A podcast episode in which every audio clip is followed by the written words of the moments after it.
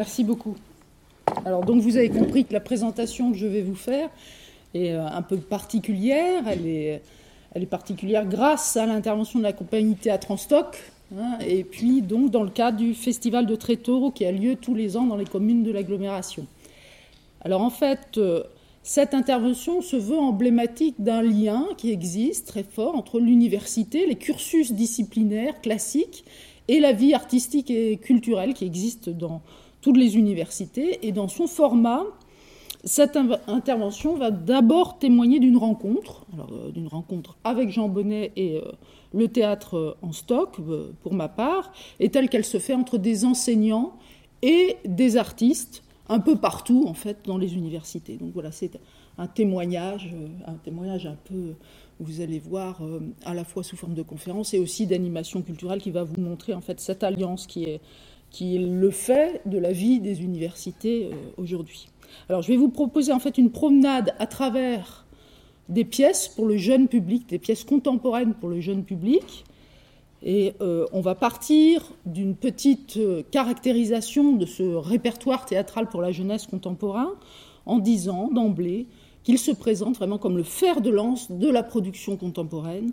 Alors je, prends une citation de Jean-Claude Lalias pour euh, commencer, comme si le théâtre de création pour la jeunesse était un miroir grossissant des esthétiques et des questions qui traversent la création théâtrale d'une époque. Miroir grossissant des esthétiques et des questions. Donc voilà, il faut le prendre vraiment au sérieux, du coup, le théâtre jeunesse, hein, faire de lance. Alors, parmi ces questions, celles qui concernent la manière dont la production euh, contemporaine revisite le patrimoine littéraire occupe aujourd'hui vraiment une place très importante. Il alimente un nombre important de nouvelles productions de la scène contemporaine. Je vais essayer de vous le montrer. Des adaptations, on a cité le mot tout à l'heure, mais aussi autre chose que la simple adaptation, la réécriture et même l'actualisation. On va voir ce qu'on va faire de ce, terme. Alors voilà, euh, pour euh, poser un des termes de, mon propos. Et l'autre terme, c'est quand même la méthodologie. Je vais vous exposer, en fait, j'ai cette ambition, deux méthodes critiques qui vont être mobilisées pour en dresser le panorama de ce répertoire théâtral contemporain. Et là, là, je suis dans la véritable perspective universitaire de cette présentation. Alors, première méthode, c'est la méthode qui peut être dite classique pour des études de lettres, il s'agit d'adopter, on va dire, le point de vue du lecteur ou du lecteur-spectateur et d'aller chercher dans les théories de la littérature les outils qui sont le plus à même de nous permettre euh, d'envisager les procédés qui sont en jeu et le travail d'interprétation qui est demandé à un lecteur. Voilà, cette position euh, du lecteur, c'est la position classique des études littéraires.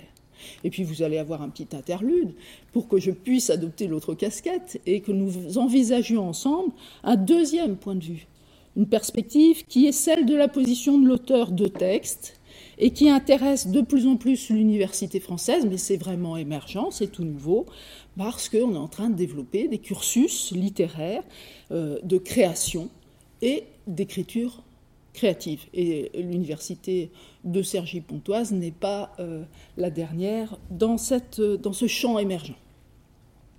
Alors on commence avec le point de vue donc du lecteur-spectateur.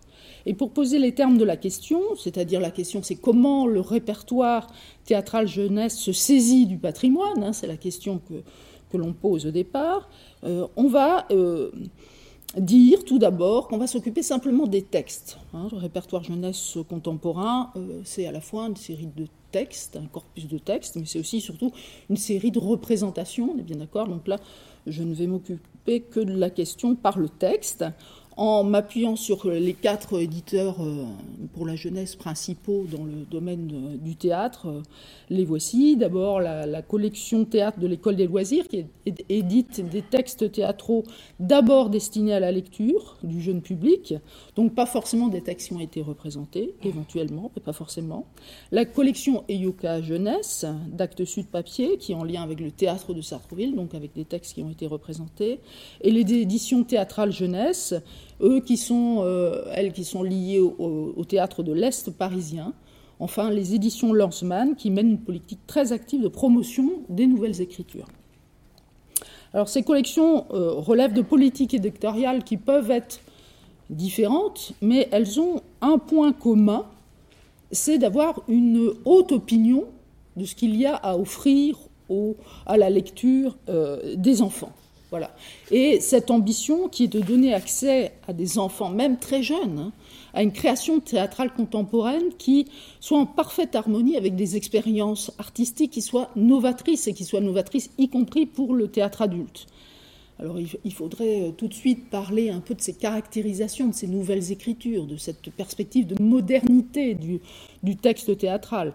pour cela, il faut parler d'abord d'entrelacement du dialogue et des didascalies, dans cette voie didascalique dont nous parle Marie Bernanos, c'est-à-dire que se mêle de plus en plus souvent la narration à cette parole adressée. La parole adressée, c'est, elle est sans doute euh, la spécificité du genre théâtral, mais voilà, il y a, la narration qui se mêle énormément à ça, dans, un entrelacement, en fait, entre euh, dialogue et didascalie. Euh, il faudrait aussi parler de l'éclatement des personnages, du dérèglement de la chronologie, et encore d'une écriture qui peut jouer l'extrême dépouillement, ou au contraire, une logorée sans fin, voilà, en, du coup, en accentuant des esthétiques très différentes. Alors, je vais donner quelques exemples de cette modernité de ces écritures avec, j'espère, des exemples que vous allez pouvoir lire à l'écran. Alors, d'abord, euh, un extrait de Salvador, La montagne, l'enfant et la mangue, une très belle pièce de Suzanne Lebeau, une canadienne, qui nous fait entrer dans la vie d'un enfant pauvre d'Amérique latine sur le ton d'une autobiographie. Alors lisons l'extrait, souvenir vite, comment j'ai appris à lire. Anna, Salvadorcito, réveille-toi. Anna entre, tenant un cahier dans sa main. Salvador récit. La voix d'Anna était joyeuse, soyeuse, comme une caresse. Anna, rose et vert, Salvador. Salvador récit. Le vert voulait dire qu'il n'y avait pas de faute, et le rose que le devoir était propre. Anna était en première année, et de l'école, elle n'aimait que les crayons de couleur de la maîtresse. Anna, il faut dessiner beaucoup de A, Salvador. Salvador récit. Elle rêvait d'avoir des crayons de toutes les couleurs et pour cela avait décidé de devenir maîtresse d'école. Anna. Dans Ananas, Salvador, est-ce qu'il y a plus ou moins de A que dans Anna? Salvador, action. Trois dans Ananas, deux dans Anna. Alors vous le voyez, l'écriture fait se dédoubler le personnage de Salvador. Donc entre un Salvador récit, qui est en fait la voix du narrateur adulte devenu écrivain, et un Salvador action qui est la voix de l'enfant, la voix de l'enfant qui joue en fait le fameux souvenir. C'est bien qu'on a un effet de commentaire de la scène jouée, tout à fait euh, particulier. Hein. On commente même la voix entendue dans le souvenir. On l'a hein, sur scène, la, voix d'Anna, mais on la commente par le, propos de, Salvador Récy. Le commentaire également de l'intériorité du personnage. On commente les goûts, les rêves d'Anna. Donc il y a cette part de commentaire qui, euh, du coup, est très euh, caractéristique d'une modernité de l'écriture au théâtre. Le tout, euh, vous le voyez bien, joue le décalage temporel, en plus le flashback, on remonte dans le souvenir. Et on utilise donc les moyens de la scène, mais surtout les moyens de l'écriture du texte théâtral euh, et on utilise également nos réminiscences du genre autobiographique, un mélange des genres voilà, qui est vraiment caractéristique de ces nouvelles écritures. Un exemple de cette nouvelle écriture pour la scène. Un deuxième exemple, Mange-moi de Nathalie Papin. Alors Mange-moi raconte la rencontre d'une petite fille boulimique et d'un ogre qui au contraire lui est anorexique. Alors, la construction des personnages utilise clairement les procédés d'une écriture qu'on va pouvoir dire symboliste à la Metterlinck. Vous vous souvenez peut-être de l'oiseau bleu. Et on trouve par exemple dans la liste des personnages le mangeur de mémoire ou la dévoreuse de temps. Voyez, sans, plus d'indices pour la mise en scène. Pas, vraiment d'indices pour l'incarnation de ces personnages. Donc il va falloir évidemment, pour le metteur en scène, beaucoup d'inventivité. Regardez un petit peu l'inventivité qu'il faut pour euh, mettre en scène ce passage. Alia baille. Alia, c'est donc la petite fille boulimique. J'ai envie de dormir. L'ogre ouvre ses côtes. L'ogre, installe-toi. Elle s'installe. Alia, t'as tellement maigri que ça fait des courants d'air et c'est pas confortable. L'ogre, je vais te faire une belle nuit. Il tire des fils et lui fait un hamac. Il tire une couverture bleu nuit avec des étoiles dessus. Il étale, il étale du sable sous elle. Alia, c'est beau, comment tu fais ça?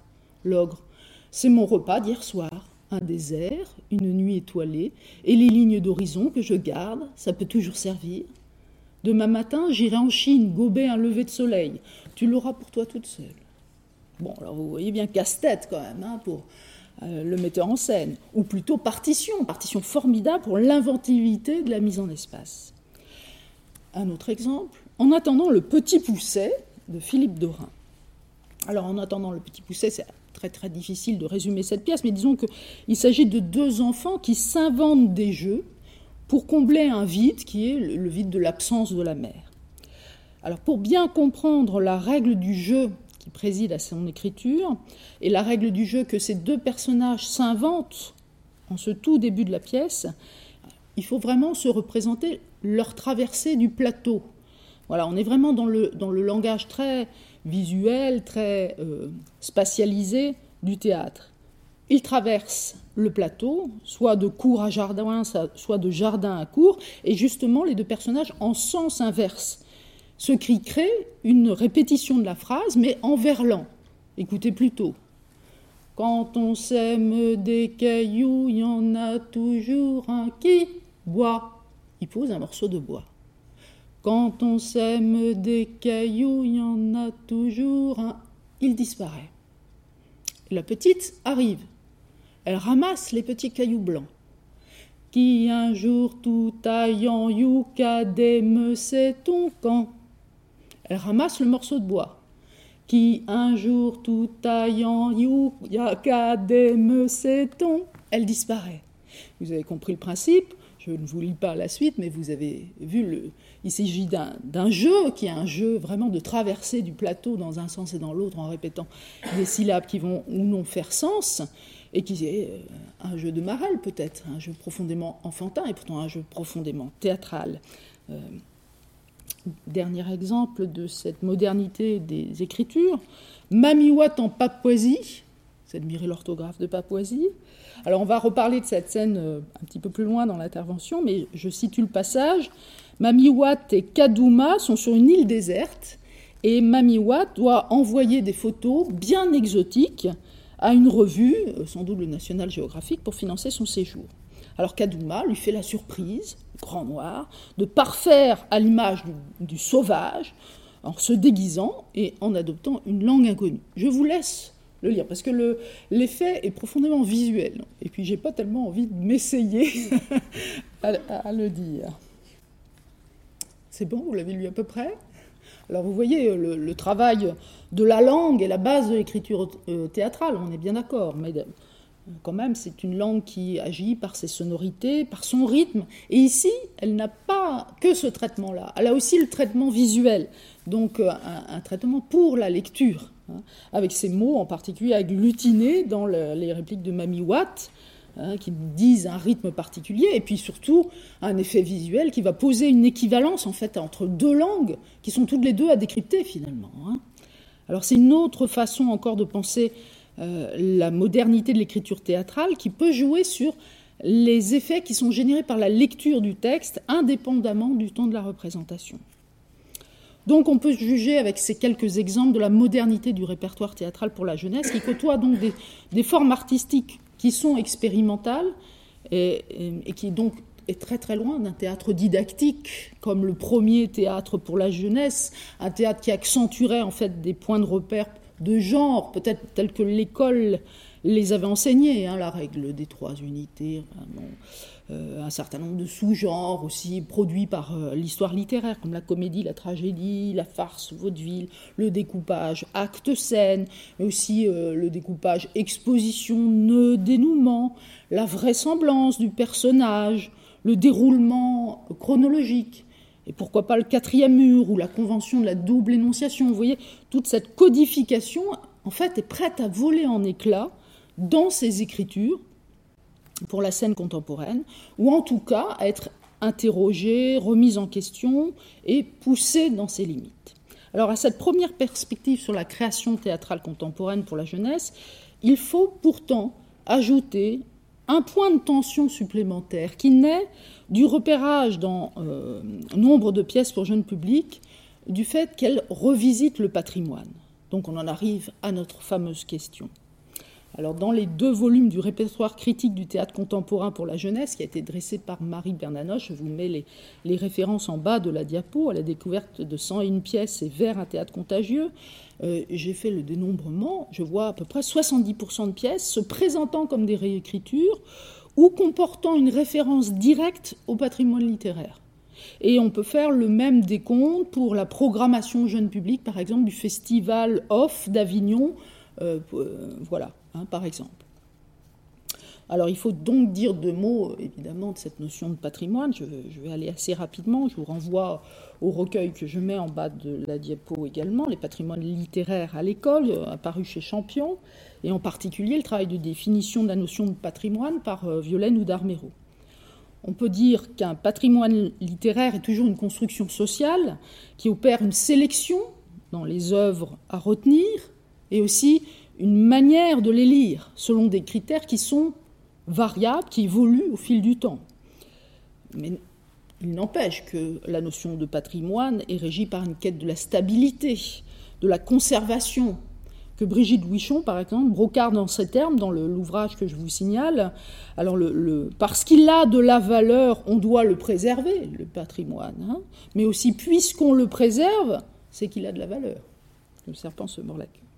Donc, la, littérature de jeunesse est évidemment très sensible à la, question de la transmission des œuvres et l'idée de euh, construction de repères culturels communs, la question de la mémoire collective des œuvres collective, on, ne se souvient jamais seul, dit Maurice Alvac, va de pair avec les questions d'identité, en particulier euh, la question de l'identité nationale. Hein. comment former une nation si ce n'est à travers certains repères culturels partagés alors cette perspective euh, n'est pas novatrice au théâtre. Le projet d'éducation du jeune spectateur comme un, projet d'éducation culturelle en fait est porté dès l'origine du théâtre jeune public, mais elle se présente, vous le voyez, de manière très particulière aujourd'hui, puisqu'elle entre en tension avec ce mouvement des écritures qui cultive au contraire le renouvellement du langage de la scène par les moyens de l'écriture, justement, alors que peut-être que dans les années 70, on est dans, un, langage théâtral qui se départissait de plus en plus de l'écriture. Là, on revient de manière majeure euh, au renouvellement des écritures pour la scène. Donc voilà, on a posé les termes de notre question. Essayons maintenant de caractériser cette tension dans des exemples d'œuvres. Alors pour le faire, je vais faire appel euh, eh bien, à la première méthode que je vous ai citée, c'est la méthode classique des études littéraires académiques. De quel outil critique est-ce que l'on peut bien disposer pour le faire? Tout d'abord des procédés de l'intertextualité. C'est le critère numéro un de la littérarité. Alors le cadre général euh, de l'intertextualité, euh, défini par Julia Kristeva comme le fondement de toute textualité, euh, et comme la façon dont le texte s'insère dans l'histoire en tant que, on va dire, pratique discursive spécifique. La notion elle-même s'inclut dans une notion encore plus large, qui est le dialogisme de, de qui a été défini par Michael Bakhtin, et qui envisage carrément tout le langage comme un matériau euh, qui soit un médium social, qui garde les traces en fait des différents interlocuteurs qui vont passer par, par là. Dans ce cadre général que je vous dresse très rapidement, on peut adopter plus finement la, typologie bien connue de Gérard Genette, qu'il l'a définie dans Palimpseste, avec euh, en particulier des textes qui sont générés par la, qui sont générés par la transformation.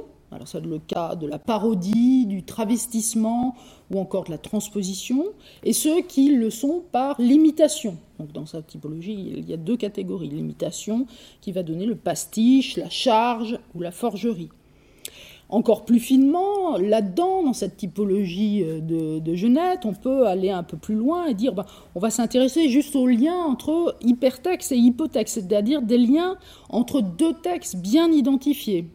En l'occurrence, le texte patrimonial et sa déclinaison contemporaine, avec souvent transposition générique, c'est-à-dire qu'on passe par exemple du conte ou de la fable euh, ou du roman à la pièce de théâtre. Le tout en envisageant euh, eh la coprésence des textes euh, sous des ordres qui peuvent être différents, et par exemple de la référence explicite à la simple allusion. Vous voyez, là, je vous le dresse de manière très rapide, mais on dispose d'outils critiques de lecture des textes qui permettent un reparage fin de ces procédés intertextuels. Alors, du côté de la référence explicite à une seule œuvre dès l'espace du titre, citons La jeune fille, le diable et le moulin d'Olivier Pi, qui a poursuivi son travail avec L'eau de la vie, et qui explore en fait les contes de Grimm avec les codes spécifiques du langage théâtral et dans une esthétique très shakespearienne. On ne s'étonnera pas de sa part. Hein, il, va laisser des forces en présence sur le plateau de manière assez euh, brutale. Voilà, ça va agir sur le plateau dans une sorte d'abstraction de l'imaginaire. Et, surtout, on est très très obsédé par la question du rythme progressif, euh, une accélération du rythme vers la fin de la pièce. Je cite également euh, Frankenstein de Fabrice Melchior, alors qui, lui, va mêler des éléments de la vie de Marie Shelley, qui est l'auteur de Frankenstein, au personnage du roman qu'elle crée. Donc il y, a, il, y a à la fois diégèse et narration, si vous voulez. Euh, il y a mise en abîme du moment où, elle va créer son œuvre, et en même temps, on joue quand même la scène du roman. Et puis, euh, dans ce Frankenstein, on va faire appel à une marionnette, euh, donc euh, caractéristique d'une certaine branche du théâtre jeunesse, une marionnette qui est absolument démesurée, qui est en plus actionnée par plusieurs marionnettistes. Hein. c'est la créature de Frankenstein, et, voilà, et qui va être nommée Burke en plus dans cette pièce pour enfants. Euh, je cite encore la trilogie de Joël Pomera, Le Petit Chaperon Rouge, Pinocchio et Cendrillon. Alors à chaque fois, euh, Pomera, son, propos, c'est vraiment l'actualisation, on y reviendra, mais c'est-à-dire, disons-le, non pas une modernisation du cadre et des personnages. Euh, alors il y a bien modernisation. La marine de Cendrillon, par exemple, fume comme un sapeur tout le long de la pièce. Hein. une façon de, rendre très actuelle la cendre de Cendrillon, d'accord Ou encore, la maman du petit chaperon rouge est une maman qui travaille, donc elle n'a pas le temps. La, question du, temps est absolument euh, omnibulante tout du long de la pièce. Mais euh, ça ne suffit pas à l'actualisation. Hein. Euh, ce sont des éléments presque superficiels de l'actualisation. Elle se joue plutôt dans l'autre sens, c'est-à-dire qu'on n'adapte pas les œuvres du passé dans un contexte moderne, mais on envisage un cheminement contemporain dans les œuvres du passé, et l'on pourra y revenir. Deuxième cas de figure, la référence peut ne pas être explicite, en tout cas euh, dès l'espace du titre, et elle est à découvrir en fait au fur et à mesure de la pièce. C'est le cas par exemple de la petite histoire d'Eugène Durif qui rejoue l'histoire de Roméo et Juliette, selon ce que euh, appellerait une forgerie, c'est-à-dire une transformation sérieuse, en l'occurrence la suite de l'histoire. Euh, les deux familles, les Montaigu et les Capulet, sont cette fois réconciliées. Alors je vais euh, m'attarder sur un autre exemple qui s'appelle Belle des eaux de Bruno Castan aux éditions théâtrales. Euh, je vous lis l'extrait. On retrouve Belle dans la salle et le bruit de respiration mouillée. La bête apparaît. Belle sursaute. Je vous, je vous fais peur, la belle. Non, la bête. Vous me trouvez hideux. Oui. Vous plaisez-vous ici, la belle? Le palais est bien beau, je n'ai qu'à demander. Et le parc est si grand, toutes ces pièces d'eau, ces étangs, ces bassins, toutes ces eaux calmes, lisses, noires, on les croirait sans fond. Mangez, la belle, je vous en prie. Et vous, ne mangez-vous jamais? Elle mange. Ne croyez pas cela. Je dévore. Je suis une bête. Vous seriez horrifié de me voir dévorer comme dévore une bête. Belle ne mange plus.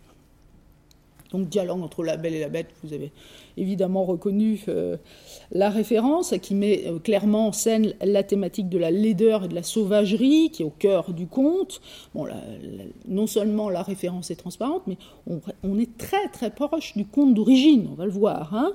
Euh, en fait, le projet clair de Bruno Castan, c'est de revenir au texte source et on peut dire par-delà les adaptations, et en particulier les adaptations cinématographiques. Alors, euh, on en dénombre une quinzaine facilement identifiables, mais bien sûr euh, Jean Cocteau, hein, je pense qu'on a tous cette référence-là en tête. Les enfants ont davantage Disney, hein, ça c'est sûr. Euh, et bon, alors c'est un conte qui est évidemment très très fréquenté par les arts de l'image, puisque c'est un conte sur la prévalence des apparences sur les vertus morales. Donc voilà, on a, on a toute cette gang d'adaptations pour euh, les arts euh, de l'image, donc le cinéma, aussi euh, la scène, mais plutôt de l'ordre de la comédie musicale. Et regardez ce qu'il en est du côté de la comédie musicale, on a presque plus souvent adapté encore la version de Disney pour la comédie musicale. Donc c'est-à-dire, vous voyez, une espèce de, gang d'adaptation où, on ne retrouve plus en fait le, le conte source. Alors quand on dit le conte source, de quoi parle-t-on au juste? Est-ce qu'il y a un texte là-dedans? Alors il s'agit d'un conte de tradition orale. Ça, ne facilite pas l'identification du conte source. Hein. On peut même le faire remonter à Apulée au IIe siècle avec Psyché et Amour. Mais enfin, la version écrite qui est fixée et qui est en fait son inscription dans la tradition patrimoniale française, c'est celle de Madame le Prince de Beaumont en 1757, qu'il publie dans un de ses petits journaux pour enfants qu'on appelle des magasins. Voici le texte de 1757. Mangez donc, la belle, lui dit le monstre, et tâchez de ne vous point ennuyer dans votre maison, car tout ceci est à vous, et j'aurais du chagrin si vous n'étiez pas contente. Vous avez bien de la bonté, dit la belle. Je vous avoue que je suis bien contente de votre cœur. Quand j'y pense, vous ne me paraissez plus si laid. Oh dame, oh oui, répondit la bête, j'ai le cœur bon, mais je suis un monstre. Il y a bien des hommes qui sont plus monstres que vous, dit la belle, et je vous aime mieux avec votre figure que ceux qui, avec la figure d'homme, cachent un cœur faux, corrompu, ingrat. Si j'avais de l'esprit, reprit la belle, la bête, je vous ferais un grand compliment pour vous remercier, mais je suis un stupide. Et tout ce que je puis vous dire, c'est que je vous suis bien obligée. La belle soupa de bon appétit. Elle avait presque plus peur du monstre. Belle passa trois mois dans ce palais avec assez de tranquillité. Tous les soirs, la bête lui rendait visite, l'entretenait pendant le souper avec assez de bon sens, mais jamais avec ce qu'on appelle esprit dans le monde. L'habitude de le voir l'avait accoutumée à sa laideur, et loin de craindre le moment de sa visite, elle regardait souvent à sa montre pour voir s'il était bientôt neuf heures, car la bête ne manquait jamais de venir à cette heure-là. Donc cet extrait nous montre bien comment Bruno Castan s'y prend en fait pour saisir ce fameux texte patrimonial et essayer de nous faire euh, aller vers justement le, texte d'origine avec cette transposition générique. Alors déjà, il prend la scène du repas, elle est jouée, elle n'est pas racontée. C'est la scène évidemment importante qui a inversé le topos, la bête, la bête sauvage qui dévore devient en fait la jeune fille distinguée qui soupe, inversion. Et euh, elle place cette scène exactement en position, euh, le spectateur en position lui aussi d'être spectateur de ces bonnes manières de la table qui signent la distinction. Donc il y a, en fait une position qui est la même dans le jeu de regard entre euh, cette bête qui regarde la belle manger et le spectateur dans la salle qui va regarder aussi la belle manger. Le regard orienté, qui est un paramètre essentiel des codes du théâtre et qui spécifie le genre, est bien mis en œuvre là. Deuxième point à remarquer, l'incarnation des personnages. Alors le texte, là encore, nous en dit peu de choses. Hein. L'incarnation, elle est vécue dans le temps de la représentation, mais on peut le voir dans le texte, au sursaut de la frayeur de Belle, donc euh, Bête doit être particulièrement atroce, et puis ce bruit de respiration mouillée qui nous fait entendre que, en fait, pour euh, être vraiment euh, dans l'interprétation au théâtre, on convoque vraiment tous les sens, la vue, mais aussi euh, l'ouïe.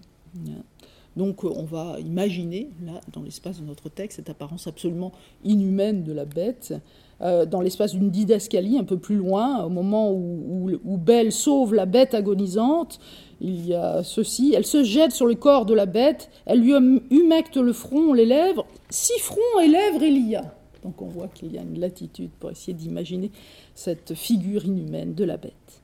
Alors regardons maintenant ce qu'il en est des, passages de dialogue. Il y en a bien hein, dans, le, texte d'origine de Madame le Prince de, de Beaumont. Alors on pourrait penser qu'ils sont peu à remanier pour la transposition à la scène, à part bon, euh, l'évidente modernisation de la langue sans doute. Et on s'aperçoit qu'en fait le dramaturge va s'efforcer de montrer plus que de raconter, montrer plus que raconter. Et en particulier en transformant le commentaire sur, euh, qu'on avait déjà euh, euh, dans le texte précédent, hein, le, commentaire sur la stupidité de la bête, son manque d'esprit, je vous l'ai mis là en bleu, on, on, le voit en fait dans le dialogue de Bruno Castan, clairement par une, espèce de brutalité du dialogue, hein, euh, des phrases très très simples, une rudesse de la phrase, je vous fais peur, vous me trouvez hideux, je dévore, je suis une bête, voilà qui arrive en opposition avec euh, la façon dont Belle, elle, utilise le langage avec l'hésitation, l'appréciation, la modalisation et la mobilisation d'images qui vont avoir des vertus tout à fait symboliques pour le lecteur-spectateur toutes ces pièces d'eau, ces étangs, ces bassins, hein, toutes ces eaux calmes, lisses noires, on les croirait sans fond. Euh, voilà, donc on est, on est dans une image qui est profondément symbolique et on voit comment, en fait, Bruno Castan a transposé le cadre.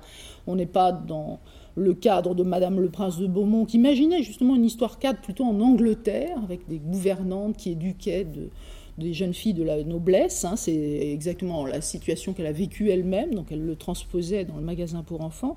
Ici, on est plutôt dans la Flandre du XVIIe, XVIIIe, avec une, une imagerie de l'eau qui est une eau létale, absolument importante et même euh, omnibulante dans, le, dans la pièce. C'est bien une belle des eaux. On a transporté euh, l'univers d'abord dans ce cadre-là, hein, pour euh, signifier par l'image un monde qui est un monde profondément euh, marqué par la mort, par la rupture, par la séparation des mondes, le monde de la famille vivant, et puis euh, le monde de la bête figé, ce palais doré figé entre les deux, cette espèce de, monde de canaux de perdition qui, par lequel on va traverser comme euh, sur la barque du passeur, voilà, hein, on va vers la mort. Donc voilà, il y a un déplacement tout à fait signifiant chez Bruno Castan, qui utilise vraiment des images euh, de manière très très symbolique. Et je le vois, moi, comme une manière en fait de décaler la perspective qui était quand même de la littérature de jeunesse très moralisatrice encore chez Madame le Prince de Beaumont, vers quelque chose qui soit signifiant sans explication, qui soit signifiant par la force des images. Vous voyez, au lieu d'expliquer aux enfants, on leur fait confiance davantage confiance. On, leur pose les images et, on leur demande non pas une raison résonante, mais une force d'interprétation euh, sans, le commentaire de l'adulte par derrière. Il y a une confiance plus grande en fait dans, cette littérature de jeunesse euh, contemporaine par rapport à la possibilité euh, qu'ont les enfants d'interpréter les images. alors, ce principe de l'écriture théâtrale est poussé vraiment à l'extrême chez Philippe Dorin. Vous avez déjà eu un extrait de Philippe Dorin tout à l'heure, hein, avec notre histoire de En attendant le petit pousset. Alors regardons ce qu'il en est maintenant dans Dans ma maison de papier, j'ai des poèmes sur le feu, c'est le titre. Euh, alors qui ne se laisse pas comprendre tout de suite comme une référence patrimoniale, vous allez peut-être euh, la trouver vous-même, et qui met en scène en fait tout du long de la pièce la convention du jeu théâtral, en l'occurrence des indications lumière, noire, qui permettent normalement, l'ingénieur lumière, de signifier des ellipses temporelles entre les scènes. Alors lisons l'extrait. La petite fille. Allume La petite fille se redresse. La vieille dame. Qu'est-ce que je viens de te dire? La petite fille. Rien, je voulais juste voir si tu étais toujours là. La vieille dame. Et alors? La petite fille. Oui. La vieille dame. Bon. La petite fille. C'est tout. La petite fille se rallonge. La vieille dame. Éteint. Noir. Les indications allume est un rythme qui rythme vraiment euh, toute la pièce. Cette fois, elles sont, on a compris, dans la bouche des personnages. Non, non pas, ce ne sont pas des indications de régie, hein, c'est, euh, le dialogue des personnages. Euh, si bien qu'on peut dire que chez Dorin, il y a une corrélation entre les conventions. La convention du jeu théâtral, et la convention que ces fameuses conventions que l'enfant doit absorber pour apprendre à grandir. le thème est évidemment est déjà dans Alice au pays des merveilles, par exemple. Hein. Euh, donc ça n'est donc pas l'habituelle mise en abîme, la vie est un théâtre, hein, un théâtre social régi par les conventions, mais on va un petit peu plus loin vers l'idée d'une spécificité euh, du théâtre jeunesse en disant, en fait, ce qui est posé comme équivalence, là, c'est le jeu, entre le jeu symbolique de l'enfant, le jeu symbolique qu'il apprend au cours de, son développement, assez rapidement d'ailleurs, et le jeu de l'acteur. Vous voyez, il y a une, équivalence des, conventions, là, qui tire notre écriture vraiment vers le jeune public. Alors dans l'extrait en question, petite scène absolument minimaliste qui peut être bien connue des parents, hein, l'enfant a peur du noir, de ce moment où on oblige à éteindre la lumière, on oblige à se taire pour dormir, donc il demande à rallumer, tout le monde a vécu ça, il se rassure en, en réengageant le dialogue. Un dialogue de bois, disent les théoriciens du théâtre, parce qu'il n'y a rien dans ce dialogue, hein, c'est le dépouillement parfait, euh, tellement dépouillé, tellement épuré, qu'en fait, ce qui est mis en exergue, c'est bien la convention. Vous voyez pourquoi je l'ai commenté comme je viens de le commenter. Hein, c'est la construction théâtrale qui est euh, le cœur de, la pièce. Alors, est-ce que vous avez vu la référence patrimoniale là-dedans? Alors on la voit, en tout cas de manière explicite, si on ne l'a pas deviné avant. Euh, vraiment la fin, euh, trois scènes avant la fin, je vous lis cette scène. la petite fille. Attends, la petite fille, le promeneur, donc il y a un troisième personnage, appuyé contre un mur. La petite fille dit Tu la connais, toi, l'histoire de la petite fille aux alouettes? Le promeneur Aux allumettes! L'histoire de la petite fille aux allumettes. La petite fille Oui, tu la connais? Le promeneur Bien sûr, pourquoi? La petite fille Ça t'y fait pas penser, toi, des fois? Le promeneur Non, pas du tout. La petite fille Ah bon? Promeneur Éteint, noir. Donc ça vous y a fait penser, vous? Voilà. Euh, en fait, le lien qui peut être fait, c'est bien sûr le lien avec ces allumettes que l'héroïne d'Anderson, hein, la petite fille aux allumettes, frotte sur le mur pour faire apparaître par intermittence des images, dont euh, l'image de sa grand-mère qui est partie euh, au ciel. Et vous voyez du coup combien le, tissu est, dense et signifiant. Alors c'est bien sûr ici la vue du spectateur qui est la possibilité de, voir ce qui se passe sur scène, qui est empêché ou non avec cette, idée de lumière ou de noir, et qui fait sens dans le travail interprétatif. on peut aller plus loin dans l'interprétation de, cette euh, pièce en disant qu'en fait, la petite fille et la vieille dame, ce sont les, c'est la même personne aux différents âges de sa vie, jusqu'au noir final. Hein, voilà. Donc il y a ça également. Alors, au-delà de ces euh, euh, phénomènes d'hypertextualité, on a également des procédés un petit peu plus dans le débordement l'hétérogénéité, de coprésence euh, en particulier de, contes patrimoniaux dans un texte théâtral qui va jouer le mélange, alors, par exemple, reprise de personnages type, variation sur un scénario, un topos, mélange de références. Alors, on va commencer par ce qu'on appelle souvent la salade de contes, avec Mange ta main de Jean-Claude Grimbert, qui fait défiler le petit pousset barbe bleue peau d'âne dans le cabinet de la conseillère conjugale, et qui joue donc, vous avez compris, de l'humour de connivence avec le lecteur-spectateur tout se joue dans l'échange conversationnel entre cette conseillère conjugale et les personnages qu'on a bien reconnus. On est au théâtre, donc tout se joue dans la parole, mais en même temps, on va faire la psychanalyse des contes de fées ou des personnages de contes de fées pour plaire, pour qu'on même à Bettelheim. Voilà l'humour de, de Jean-Claude Grimbert. Euh, en attendant le petit pousset qu'on a déjà cité tout à l'heure, l'effet est beaucoup moins drôlatique, beaucoup plus sophistiqué aussi, parce qu'on va faire un mélange entre le conte de Perrault et en fait en attendant euh, Godot, la pièce de, Beckett. Donc vous voyez, on va, euh, on va mélanger des choses qui a priori ne, sont pas du même univers culturel.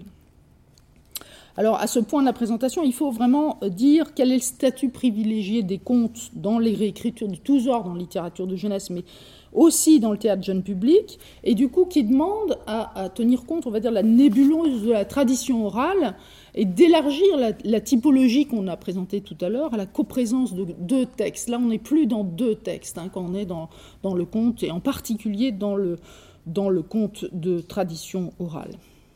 On va souvent, en fait, au-delà de la reconnaissance possible d'un texte particulier, et on va en particulier dans l'évocation du stéréotype et de son détournement. Alors, dans l'ordre du scénario. C'est le cas par exemple dans Marie des Grenouilles de Jean-Claude Grimbert, qui, euh, joue de ce, scénario type de la, jeune fille qui attend son prince charmant. Donc on, a en fait plutôt le scénario du roi semeur, mais avec des métamorphoses et un mariage final.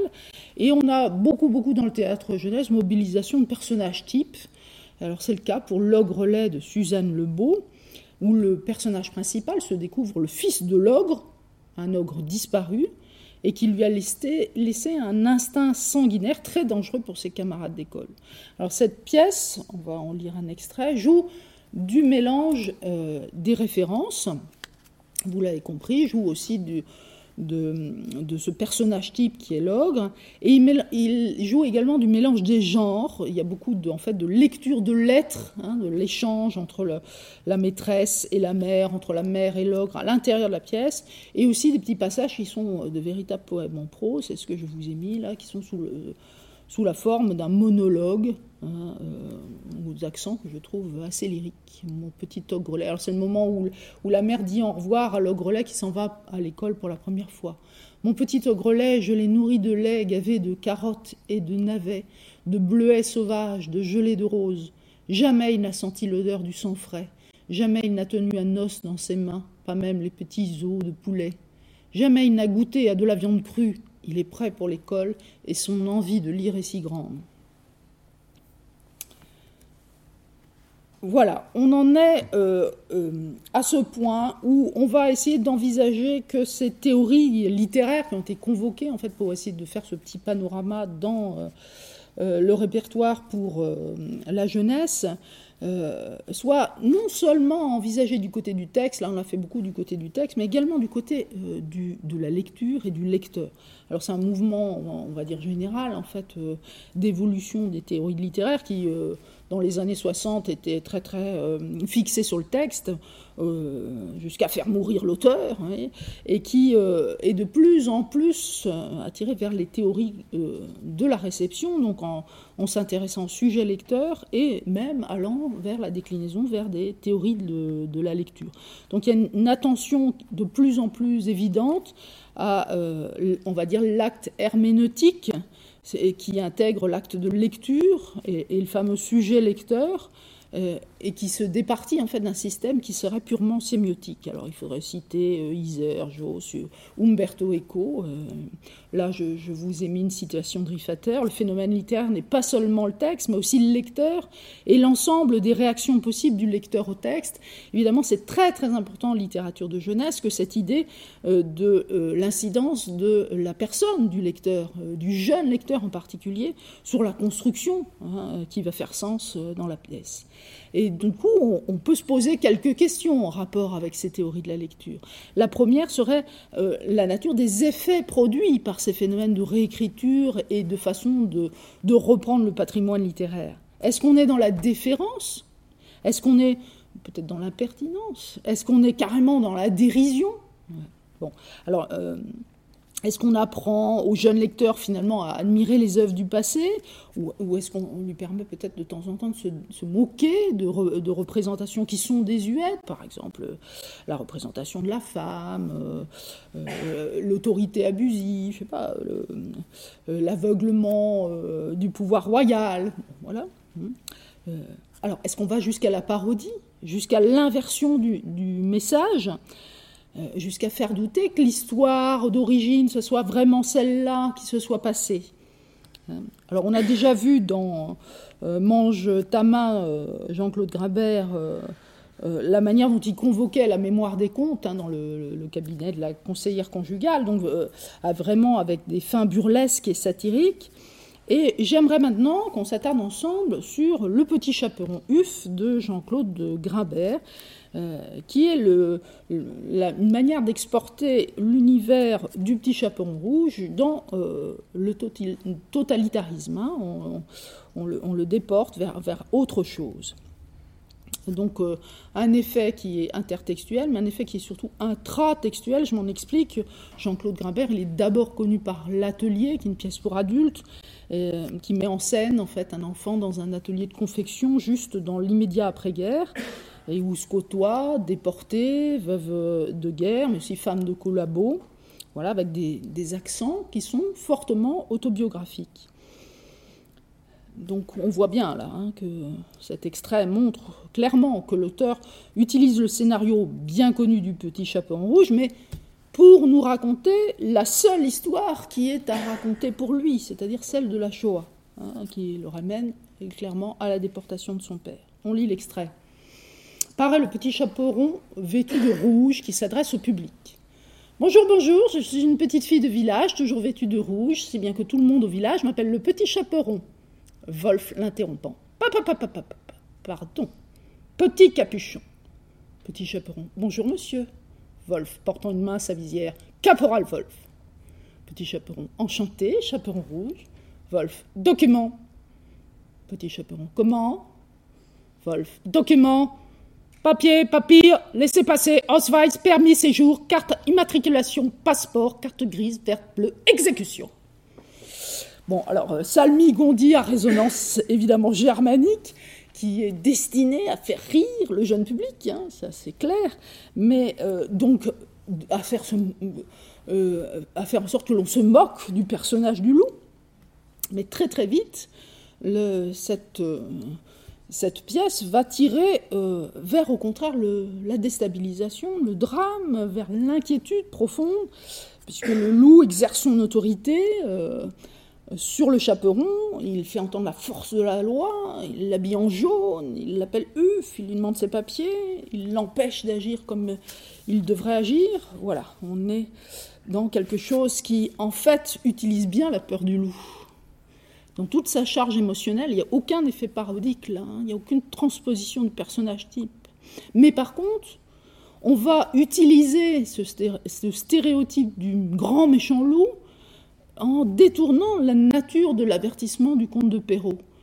On ne sanctionne pas le petit chaperon rouge d'avoir désobéi, on ne sanctionne pas. Alors ça, on a dit que c'était pas tout à fait le, message de Perrault, que c'était plutôt, euh, il, condamnait plutôt la maman d'avoir joué euh, les coquettes et d'avoir trop joliment habillé son enfant. Voilà. Euh, mais là, le message n'est pas celui-là. Le message est celui qu'on entend dans le prologue de la pièce. Euh, regardez la deuxième phrase. À quoi sert de raconter l'histoire? À alerter les chaperons d'aujourd'hui, à avertir les enfants que la liberté de traverser le bois pour porter à sa grand-mère un pot de beurre et une galette n'est jamais définitivement acquise. Et il nous parle en fait euh, de toutes ces références qui sont des références autobiographiques à ce qu'il a vécu, hein, de ce sort qui était réservé aux petits chaperons uf, euh, petits chaperons juifs, euh, de, son, époque, de son enfance. Alors, euh, ce sont euh, évidemment les mots de la préface qui ne, relient pas, qui ne renient pas du tout la portée éducative de la littérature de jeunesse, mais qu'il l'envisage comme une éducation du lecteur tout court, et plus encore, je dirais peut-être du lecteur adulte, du lecteur, spectateur et lecteur, Regardez la fin, le dernier paragraphe. Demain, si l'on y prend garde, les loups s'attaqueront peut-être aux enfants if et nif ou niouf. Les loups, eux, seront toujours les loups. Et vous savez comme ils savent dissimuler leurs baves et leurs grandes dents sous de belles et trompeuses paroles avant de se mettre à hurler et à mordre. Voilà les formes d'engagement éthique, pas seulement esthétique donc. Hein sont loin d'être négligés dans le théâtre jeunesse contemporain. On peut même dire que c'est euh, le conditionnement créatif qui est sans doute exercé par une certaine pression sociétale actuelle hein, qui génère cette euh, multiplication des pièces fortement engagées éthiquement. Deuxième question. Est-ce que les références sont nécessaires à la compréhension-interprétation ou est-ce qu'elles peuvent être fortuites? Vous voyez pour l'enfant, c'est très très important parce que est-ce qu'on va tabler sur le bagage culturel de l'enfant? Euh, Est-ce qu'on va le mettre en jeu euh, sans savoir s'il l'a vraiment? Alors je vous propose un, autre extrait de Mamie Watt en Papouasie. Euh, c'est le, début, un prologue, mais un prologue intégré hein, sous forme de narration sur scène. État du lieu, blub blub. C'est le nom de l'île, une île minuscule. C'est assez loin d'ici. Administrativement, l'île Blub Blub dépend d'une île géante, la Papouasie. Elle n'a plus qu'un habitant, Kadouma. Les autres, eh bien, ils sont morts, ou ils sont partis, ou ils sont effacés dans le paysage, c'est comme on voudra. Comme tous les blublupiens, Kadouma est grand et noir de peau, il a l'âge que vous lui donnerez, il parle parfaitement notre langue, il ne roule pas les airs, on ne sait pas pourquoi, c'est comme ça. Depuis quelque temps, il n'est plus seul sur son île. Mamie Watt est là. C'est une vieille dame blanche, une lilliputienne, qui, sans même en référer à la Papouasie, s'est installée chez Kadouma. Elle a planté là sa tente, le laboratoire ambulant d'une parfaite naturaliste, et derrière la tente, on peut voir la gueule d'une jeep. Et comment cette jeep a pu atterrir là, euh, c'est vraiment euh, sans importance. Donc euh, des échos, euh, j'imagine que vous en avez en lisant ça. Alors euh, des échos par exemple au supplément au voyage de Bougainville de Diderot, ou encore à Paul et Virginie, et aussi aux Robinsonades. Alors pas seulement Daniel Defoe, mais aussi toutes les réécritures des Robinsonades, y compris Tournier, hein, bien sûr. Un, enchaînement en fait de, de références possibles, assez aléatoires. Et puis, plus que toutes ces références vraiment précises à des textes du patrimoine, mais carrément l'imagerie, une imagerie du bon sauvage, qui élargit donc à toutes sortes d'objets culturels, y compris la figure de Banania, qui va intervenir euh, clairement euh, au cours de la pièce euh, pour les photos du National Geographic. voilà, et qui met évidemment en cause toute la représentation occidentale de l'ailleurs et de l'autre, dans une perspective de cultural studies, on peut dire, qui se trouve ici interrogée. Alors, de quelle référence est-ce qu'on a explicitement besoin pour entrer dans ce texte? On, entend bien à un moment, euh, Yabon, Yabon, et Kadouma apparaît en nègre banania, c'est mis dans la didascalie. Et, c'est certain, les enfants de 10 ans n'auront pas la référence explicite parce que le slogan Yabon banania est interdit depuis 2011. Donc les jeunes enfants ne l'ont pas. Ils n'auront peut-être même pas la référence à, je sais pas, Tintin au Congo, par exemple. Mais ils en auront d'autres, on est certain. Ils, peuvent avoir Ami Ami de Tommy Ungerer, album jeunesse, ou encore euh, la référence à Adama, le, dernier film d'animation de Simon Rouby, hein, encore sur les écrans. Autrement dit, bah, il n'y a pas trop de risque pour que le mode fonctionnement de la pièce, qui est basé sur la réinterrogation des représentations antérieures noir-blanc, se trouve enrayé. Hein, existe bien un peu partout. Donc la convocation des représentations culturelles se fait Ici, vous le voyez dans cet exemple, sur un mode beaucoup plus diffus, ouvert que ce qu'on a vu jusqu'à présent, laissé à la liberté du spectateur et forcément dépendant de son âge et puis de la société évidemment dans laquelle il a béni jusqu'à présent. J'en arrive à peindre les dramaturges jeunesse en lecteur du patrimoine. D'une certaine façon, ces pièces montrent, en fait, grâce à eux, la manière dont nous lisons le patrimoine littéraire. Hein, on a dit, le patrimoine n'est jamais qu'une construction sociale. Je vous ai mis là la, référence euh, tirée de la Convention pour la sauvegarde du patrimoine culturel de l'UNESCO. Alors bien sûr, elle est transmise, transmise d'une génération à l'autre. Il procure un, sentiment d'identité, de stabilité, de continuité, mais c'est aussi une fabrique, une fabrique de matériaux composites qui a agencé dans un montage spécifique.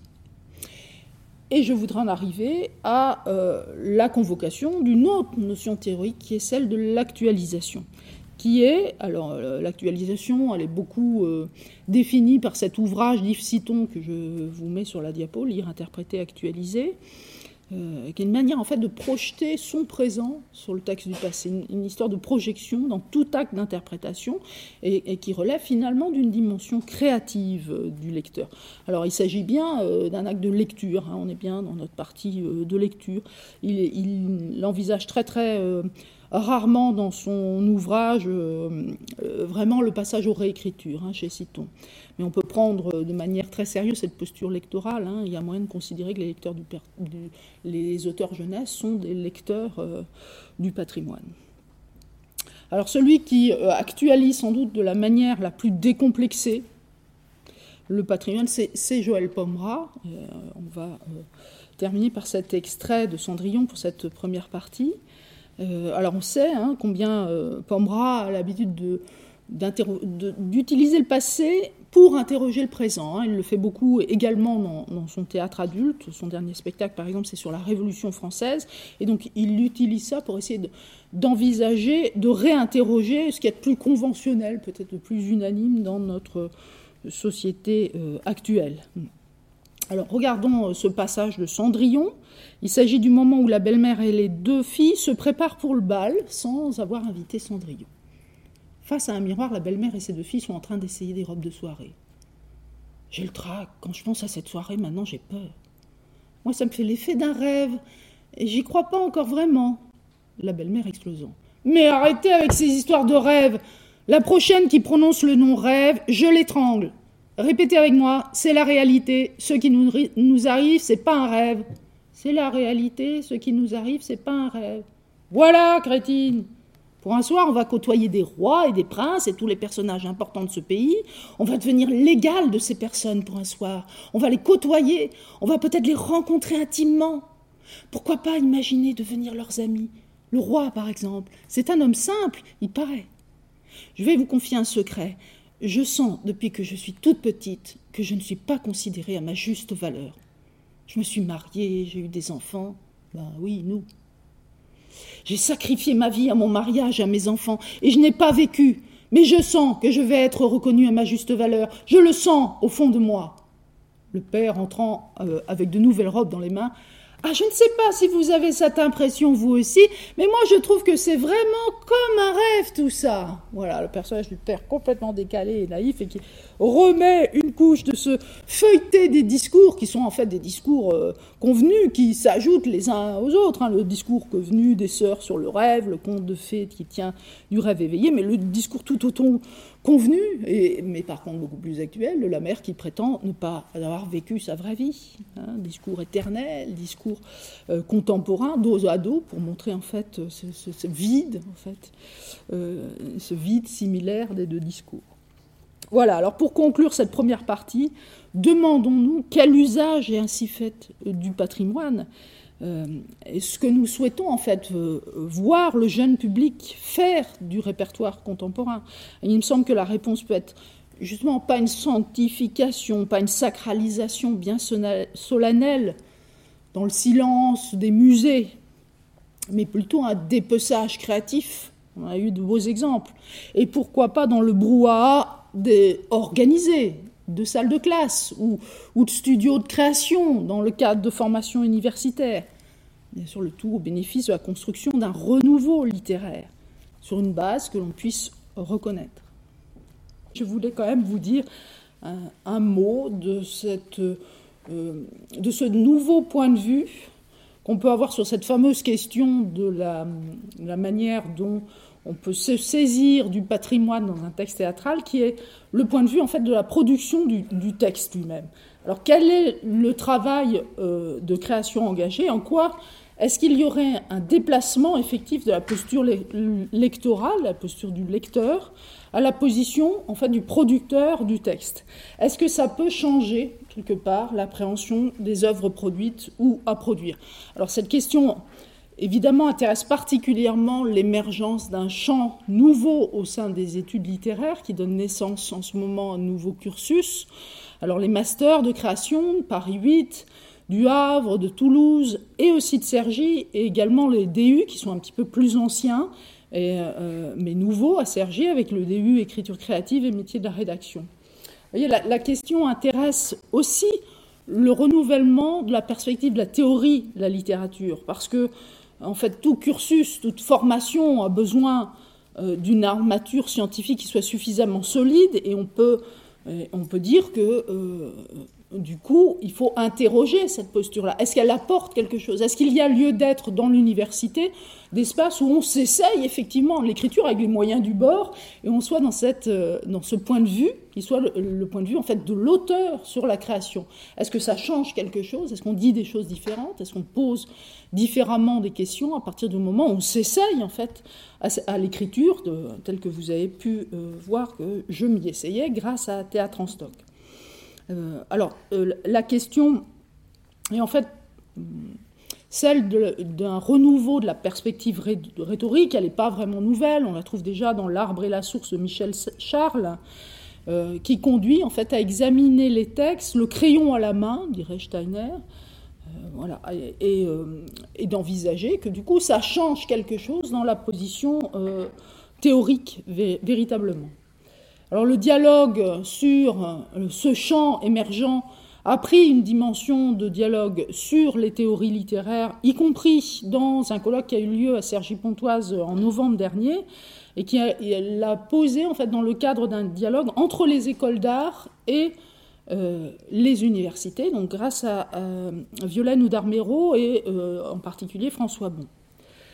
la grande distinction, est d'abord d'avoir du côté des écoles d'art des enseignants dont les postes sont légitimés par le statut d'artiste, et puis de l'autre, du côté universitaire, des professeurs qui, eux, n'ont pas l'audace de se faire identifier comme auteurs quand ils le sont, ou même qui n'ont pas l'audace de s'essayer à une autre écriture que l'écriture d'articles ou d'ouvrages scientifiques. Donc on peut, vous voyez, se poser légitimement la, question de savoir si la perspective sur la production littéraire est différente parce qu'on s'essaierait à l'écriture. Alors l'expérience tout à fait modeste hein, qui est la mienne m'a permis au moins de donner forme à des questions que euh, je vais vous livrer. La première, c'est en quoi la perspective de la représentation, donc ce moment où euh, le texte d'un coup est incarné dans la, voix des, des, acteurs, donc de tout ce travail de la compagnie, euh, infléchit le projet d'écriture du texte. Bien, effectivement, se projeter dans ce moment de la représentation oblige à prendre en compte certaines préoccupations qui normalement reviennent à la compagnie. Euh, je peux en citer quelques-unes qui influent vraiment directement sur l'écriture du texte. Le souci ben, euh, de choisir un texte qui soit libre de droit. Donc un texte libre de droit, c'est la première définition du texte patrimonial. Voilà.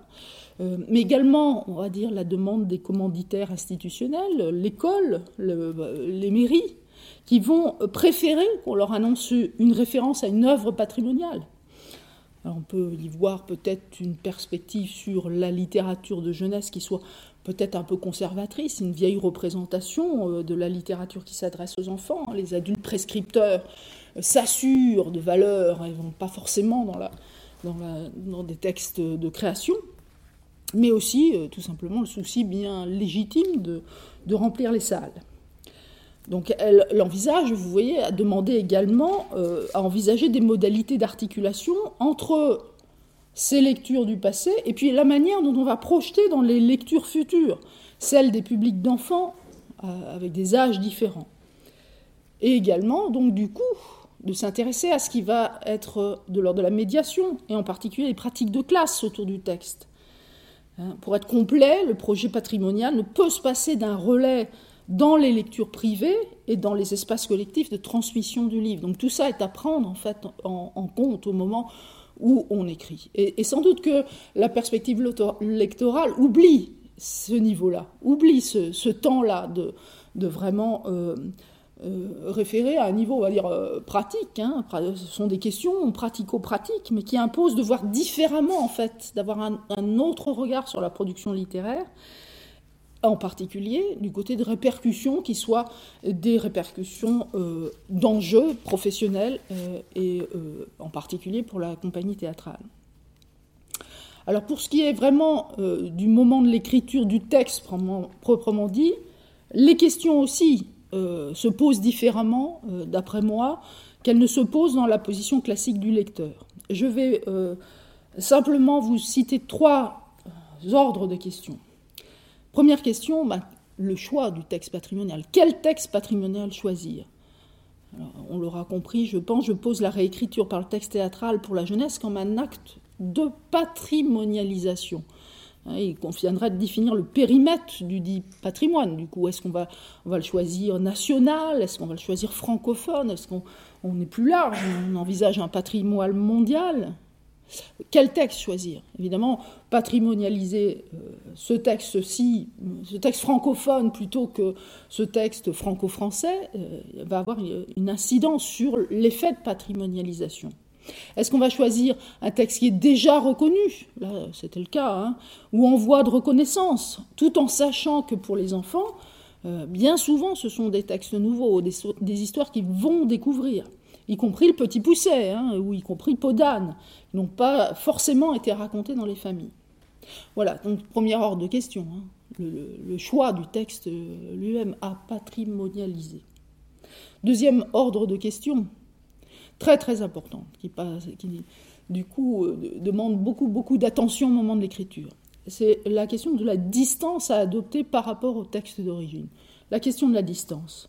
Alors, euh, pour ma part, hein, vous avez compris que j'étais très soucieuse de revenir au texte source, dans l'idée, en fait, euh, sans doute très pédagogique, parce que je suis avant tout enseignante, de provoquer l'envie de lire. Lire les classiques, relire les classiques, disait euh, Italo Calvino. Un, classique se relit toujours, on n'a jamais à la première lecture. et du coup, on va poser de manière tout à fait particulière la question de la visibilité de la référence la possibilité aussi d'aider à la saisie de l'intrigue, des personnages, alors même que l'on euh, s'en saisit au cœur d'une autre intrigue avec d'autres personnages. Donc tout ça va peut-être euh, être difficile à gérer. Il va falloir poser la bonne distance par rapport à cette intrigue originale qu'on veut peut-être faire euh, déjà découvrir, tout en posant sa propre intrigue. La bonne distance, est quelle est-elle Elle est, d'après moi, celle qui permet à la fois la mémoire des textes et l'initiation des nouvelles lectures. Donc il y a une histoire d'équilibre, hein, c'est-à-dire euh, peut-être d'initier une nouvelle façon d'appréhender une histoire que l'on croyait connaître. Voilà l'idée de la, fameuse relecture à la Calvino. Donner envie de lire, de relire le texte original, c'est également, évidemment, se défaire de la croûte des commentaires, c'est Citon qui parle de croûte des commentaires, de se défaire des interprétations qui sont déjà préfabriquées autour du texte, hein, de retrouver une, capacité interprétative neuve, alors même euh, que l'on veut bien faire entendre pourtant qu'il s'agit d'un texte qui a traversé les siècles, qui a justement traversé des phases d'interprétation différentes. Alors bon, euh, l'affaire est très euh, délicate et je pense qu'on a déjà sans doute un point, euh, un outil théorique pour essayer de l'envisager, c'est le principe de transduction qu'on trouve chez Yves Citon, en fait que Yves Citon va chercher chez Gilbert Simondon, qui peut en fait nous aider à théoriser cette quête. Il consiste à identifier des points de jonction, euh, les points de jonction où mon présent de producteur de texte va être spontanément en phase avec le passé de l'auteur. Donc, euh, au moment où j'écris le texte, je m'aperçois de points de jonction, en fait. Il y, a des moments où on est en phase avec l'écriture du, du, texte d'origine, où on se retrouve. Et à partir de ces points de jonction, se font jour à contrario toute une série de déphasages. Donc euh, c'est ça qui est intéressant, c'est ce, cadre qu'on appelle la transduction, hein. une série de déphasages qui réclament autant euh, de voir ce que l'on comprend plus du texte source, mais aussi ce qu'on ne comprend plus de notre monde contemporain, hein, du monde, d'aujourd'hui. C'est un déphasage qui est un déphasage de soi dans la parole de l'autre. Quand on est en train de lire le texte de l'autre, la manière dont il est écrit, on s'aperçoit tout d'un coup qu'il y a des, zones où, l'on n'est plus en phase. Euh, donc il me semble que c'est vraiment cette idée d'altérité dans la parole de, l'autre qu'on réécrit, autour de laquelle on tourne, qui est une expérience absolument essentielle et qui demande en fait des opérations qui sont d'interprétation, aussi de reconfiguration de ce qu'on avait cru comprendre un moment du monde qui nous entoure euh, et, qui demande en fait la corrélation entre des, couches successives d'interprétation qui sont nécessairement euh, hétérogènes. Donc transduction entre tous ces niveaux.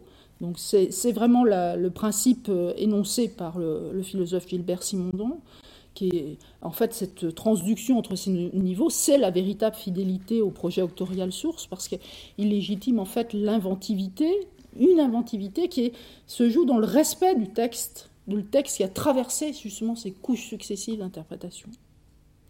Ça, c'était euh, la réponse à la deuxième question, du côté de cet éloignement, de cette distance à opérer avec euh, le texte, qui se joue donc dans euh, cette fameuse hétérogénéité des couches successives interprétatives. Troisième question, ben, c'est la langue, la question de la langue. Quelle langue utiliser? Est-ce que les mélanges sont possibles? Euh, je me souviens de Jean Bonnet qui m'a dit si tu veux écrire merde, écris merde, vas-y. Hein.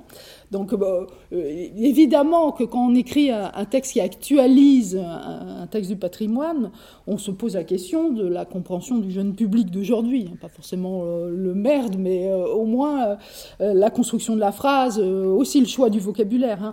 Il faut envisager en tout cas pour ces textes, ce texte du XVIIe, une modernisation de la langue qui passe pas seulement par le vocabulaire, mais aussi par la structure de la phrase, et je dirais même par la forme générale du discours qu'un personnage peut adresser à un autre.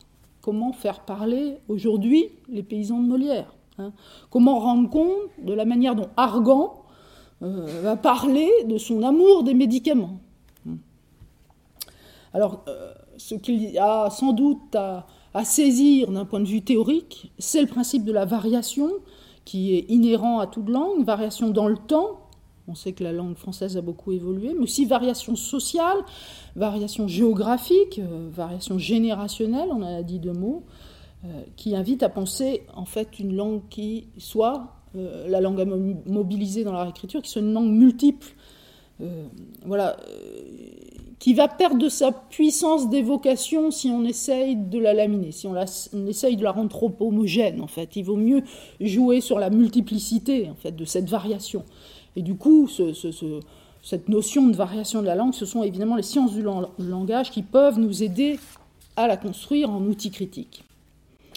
Alors on s'aperçoit rapidement qu'on prend corps distinctement un certain rapport à sa langue quand on est en train d'écrire et un rapport à sa langue qu'on n'a pas forcément rendu conscient, même quand on était dans une perspective euh, lectorale critique.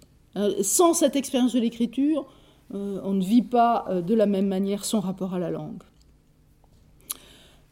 alors bien sûr, il s'agit de prendre en charge en fait un rapport à la langue d'un auteur patrimonial qui lui-même eh bien, garde la trace d'une langue qui est collective et qui signe son époque, mais qui aussi forcément un rapport à la langue individuel et même novateur. Hein, euh, c'est pour ça qu'il est resté euh, dans le patrimoine, forcément, l'auteur. Hein, c'est parce que lui-même, il avait un, rapport euh, très très spécifique à sa langue. Pour prendre l'exemple de la langue de Perrault, il réinvestit des mots qui sont tombés dans l'oubli déjà. Exemple, le fameux futur du verbe choir. dont tire la bobinette et la bobinette cherra. Hein. Choir est déjà défectif à son époque. Euh, alors pourquoi est-ce qu'il va le choisir Évidemment, il est bon de montrer euh, que les modernes, dans la célèbre euh, querelle des anciens et des modernes, dans laquelle il a vraiment pris la posture du moderne, savent très bien, eux aussi, aller chercher les références dans leurs racines, dans leurs racines qui sont de la culture populaire des contes de veillée, la culture française, et non pas la culture gréco-latine euh, de la réécriture de Télémaque, par exemple, hein. mais également des racines, on voit, dans la langue française. On va chercher des vieilles choses désuètes. Et en même temps, regardez, ne serait-ce que dans euh, Tire la bobinette et la chevillette Chéra, il se permet d'user de néologismes qui sont à la mode de son temps. Donc il joue sur des effets très, euh, très liés au rapport que ses contemporains avaient à la langue. Euh, comme cette suffixiation en ette, bobinette, chevillette, que les dames de la cour affectionnaient particulièrement, parce que c'est le temps des mignardises et des angelots sur les encussons, les écussons, donc il faut faire mignon. Donc ce regard sur la langue, que l'on peut étudier par exemple, euh, vous voyez, avec des outils qui peuvent être euh, strictement universitaires, on étudie beaucoup la langue avec les outils informatisés de la textométrie par exemple, et forcément perçu différemment dans le travail d'auteur, où il s'agit de mettre en fait à jour un certain rapport à la langue, la langue qui est partagée avec les autres, prise dans des contraintes sociales, historiques, des effets de mode, des accents d'autrefois, mais aussi sa langue à soi, avec ses titres de langue, les mots que l'on évite, ceux qui ne viennent pas, euh, celui qu'on prend pour un autre, euh, celui que l'on crée aussi, et euh, que l'on va mettre dans la bouche d'un acteur, alors que jamais aucun dictionnaire ne l'a testé, c'est profondément, évidemment, jubilatoire.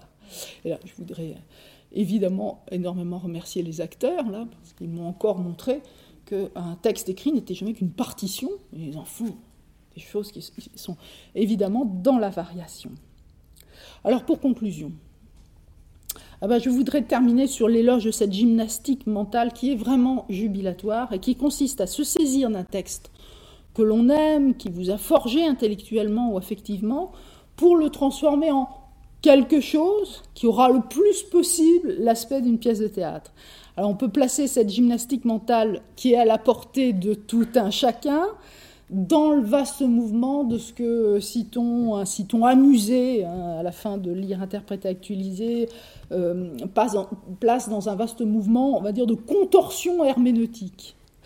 Alors cette gymnastique n'aurait pas autant de saveur si elle n'engageait pas en fait toute une dynamique collective qui est un aspect euh, vraiment essentiel du conditionnement créatif contemporain. Alors cette dynamique est celle que euh, personnellement, moi je trouve dans les ateliers d'écriture universitaire, donc euh, je l'ai fait pas mal à, à, Cergy, je le fais maintenant à Rouen, donc dynamique vraiment collective, d'essai, d'expérimentation de l'écriture.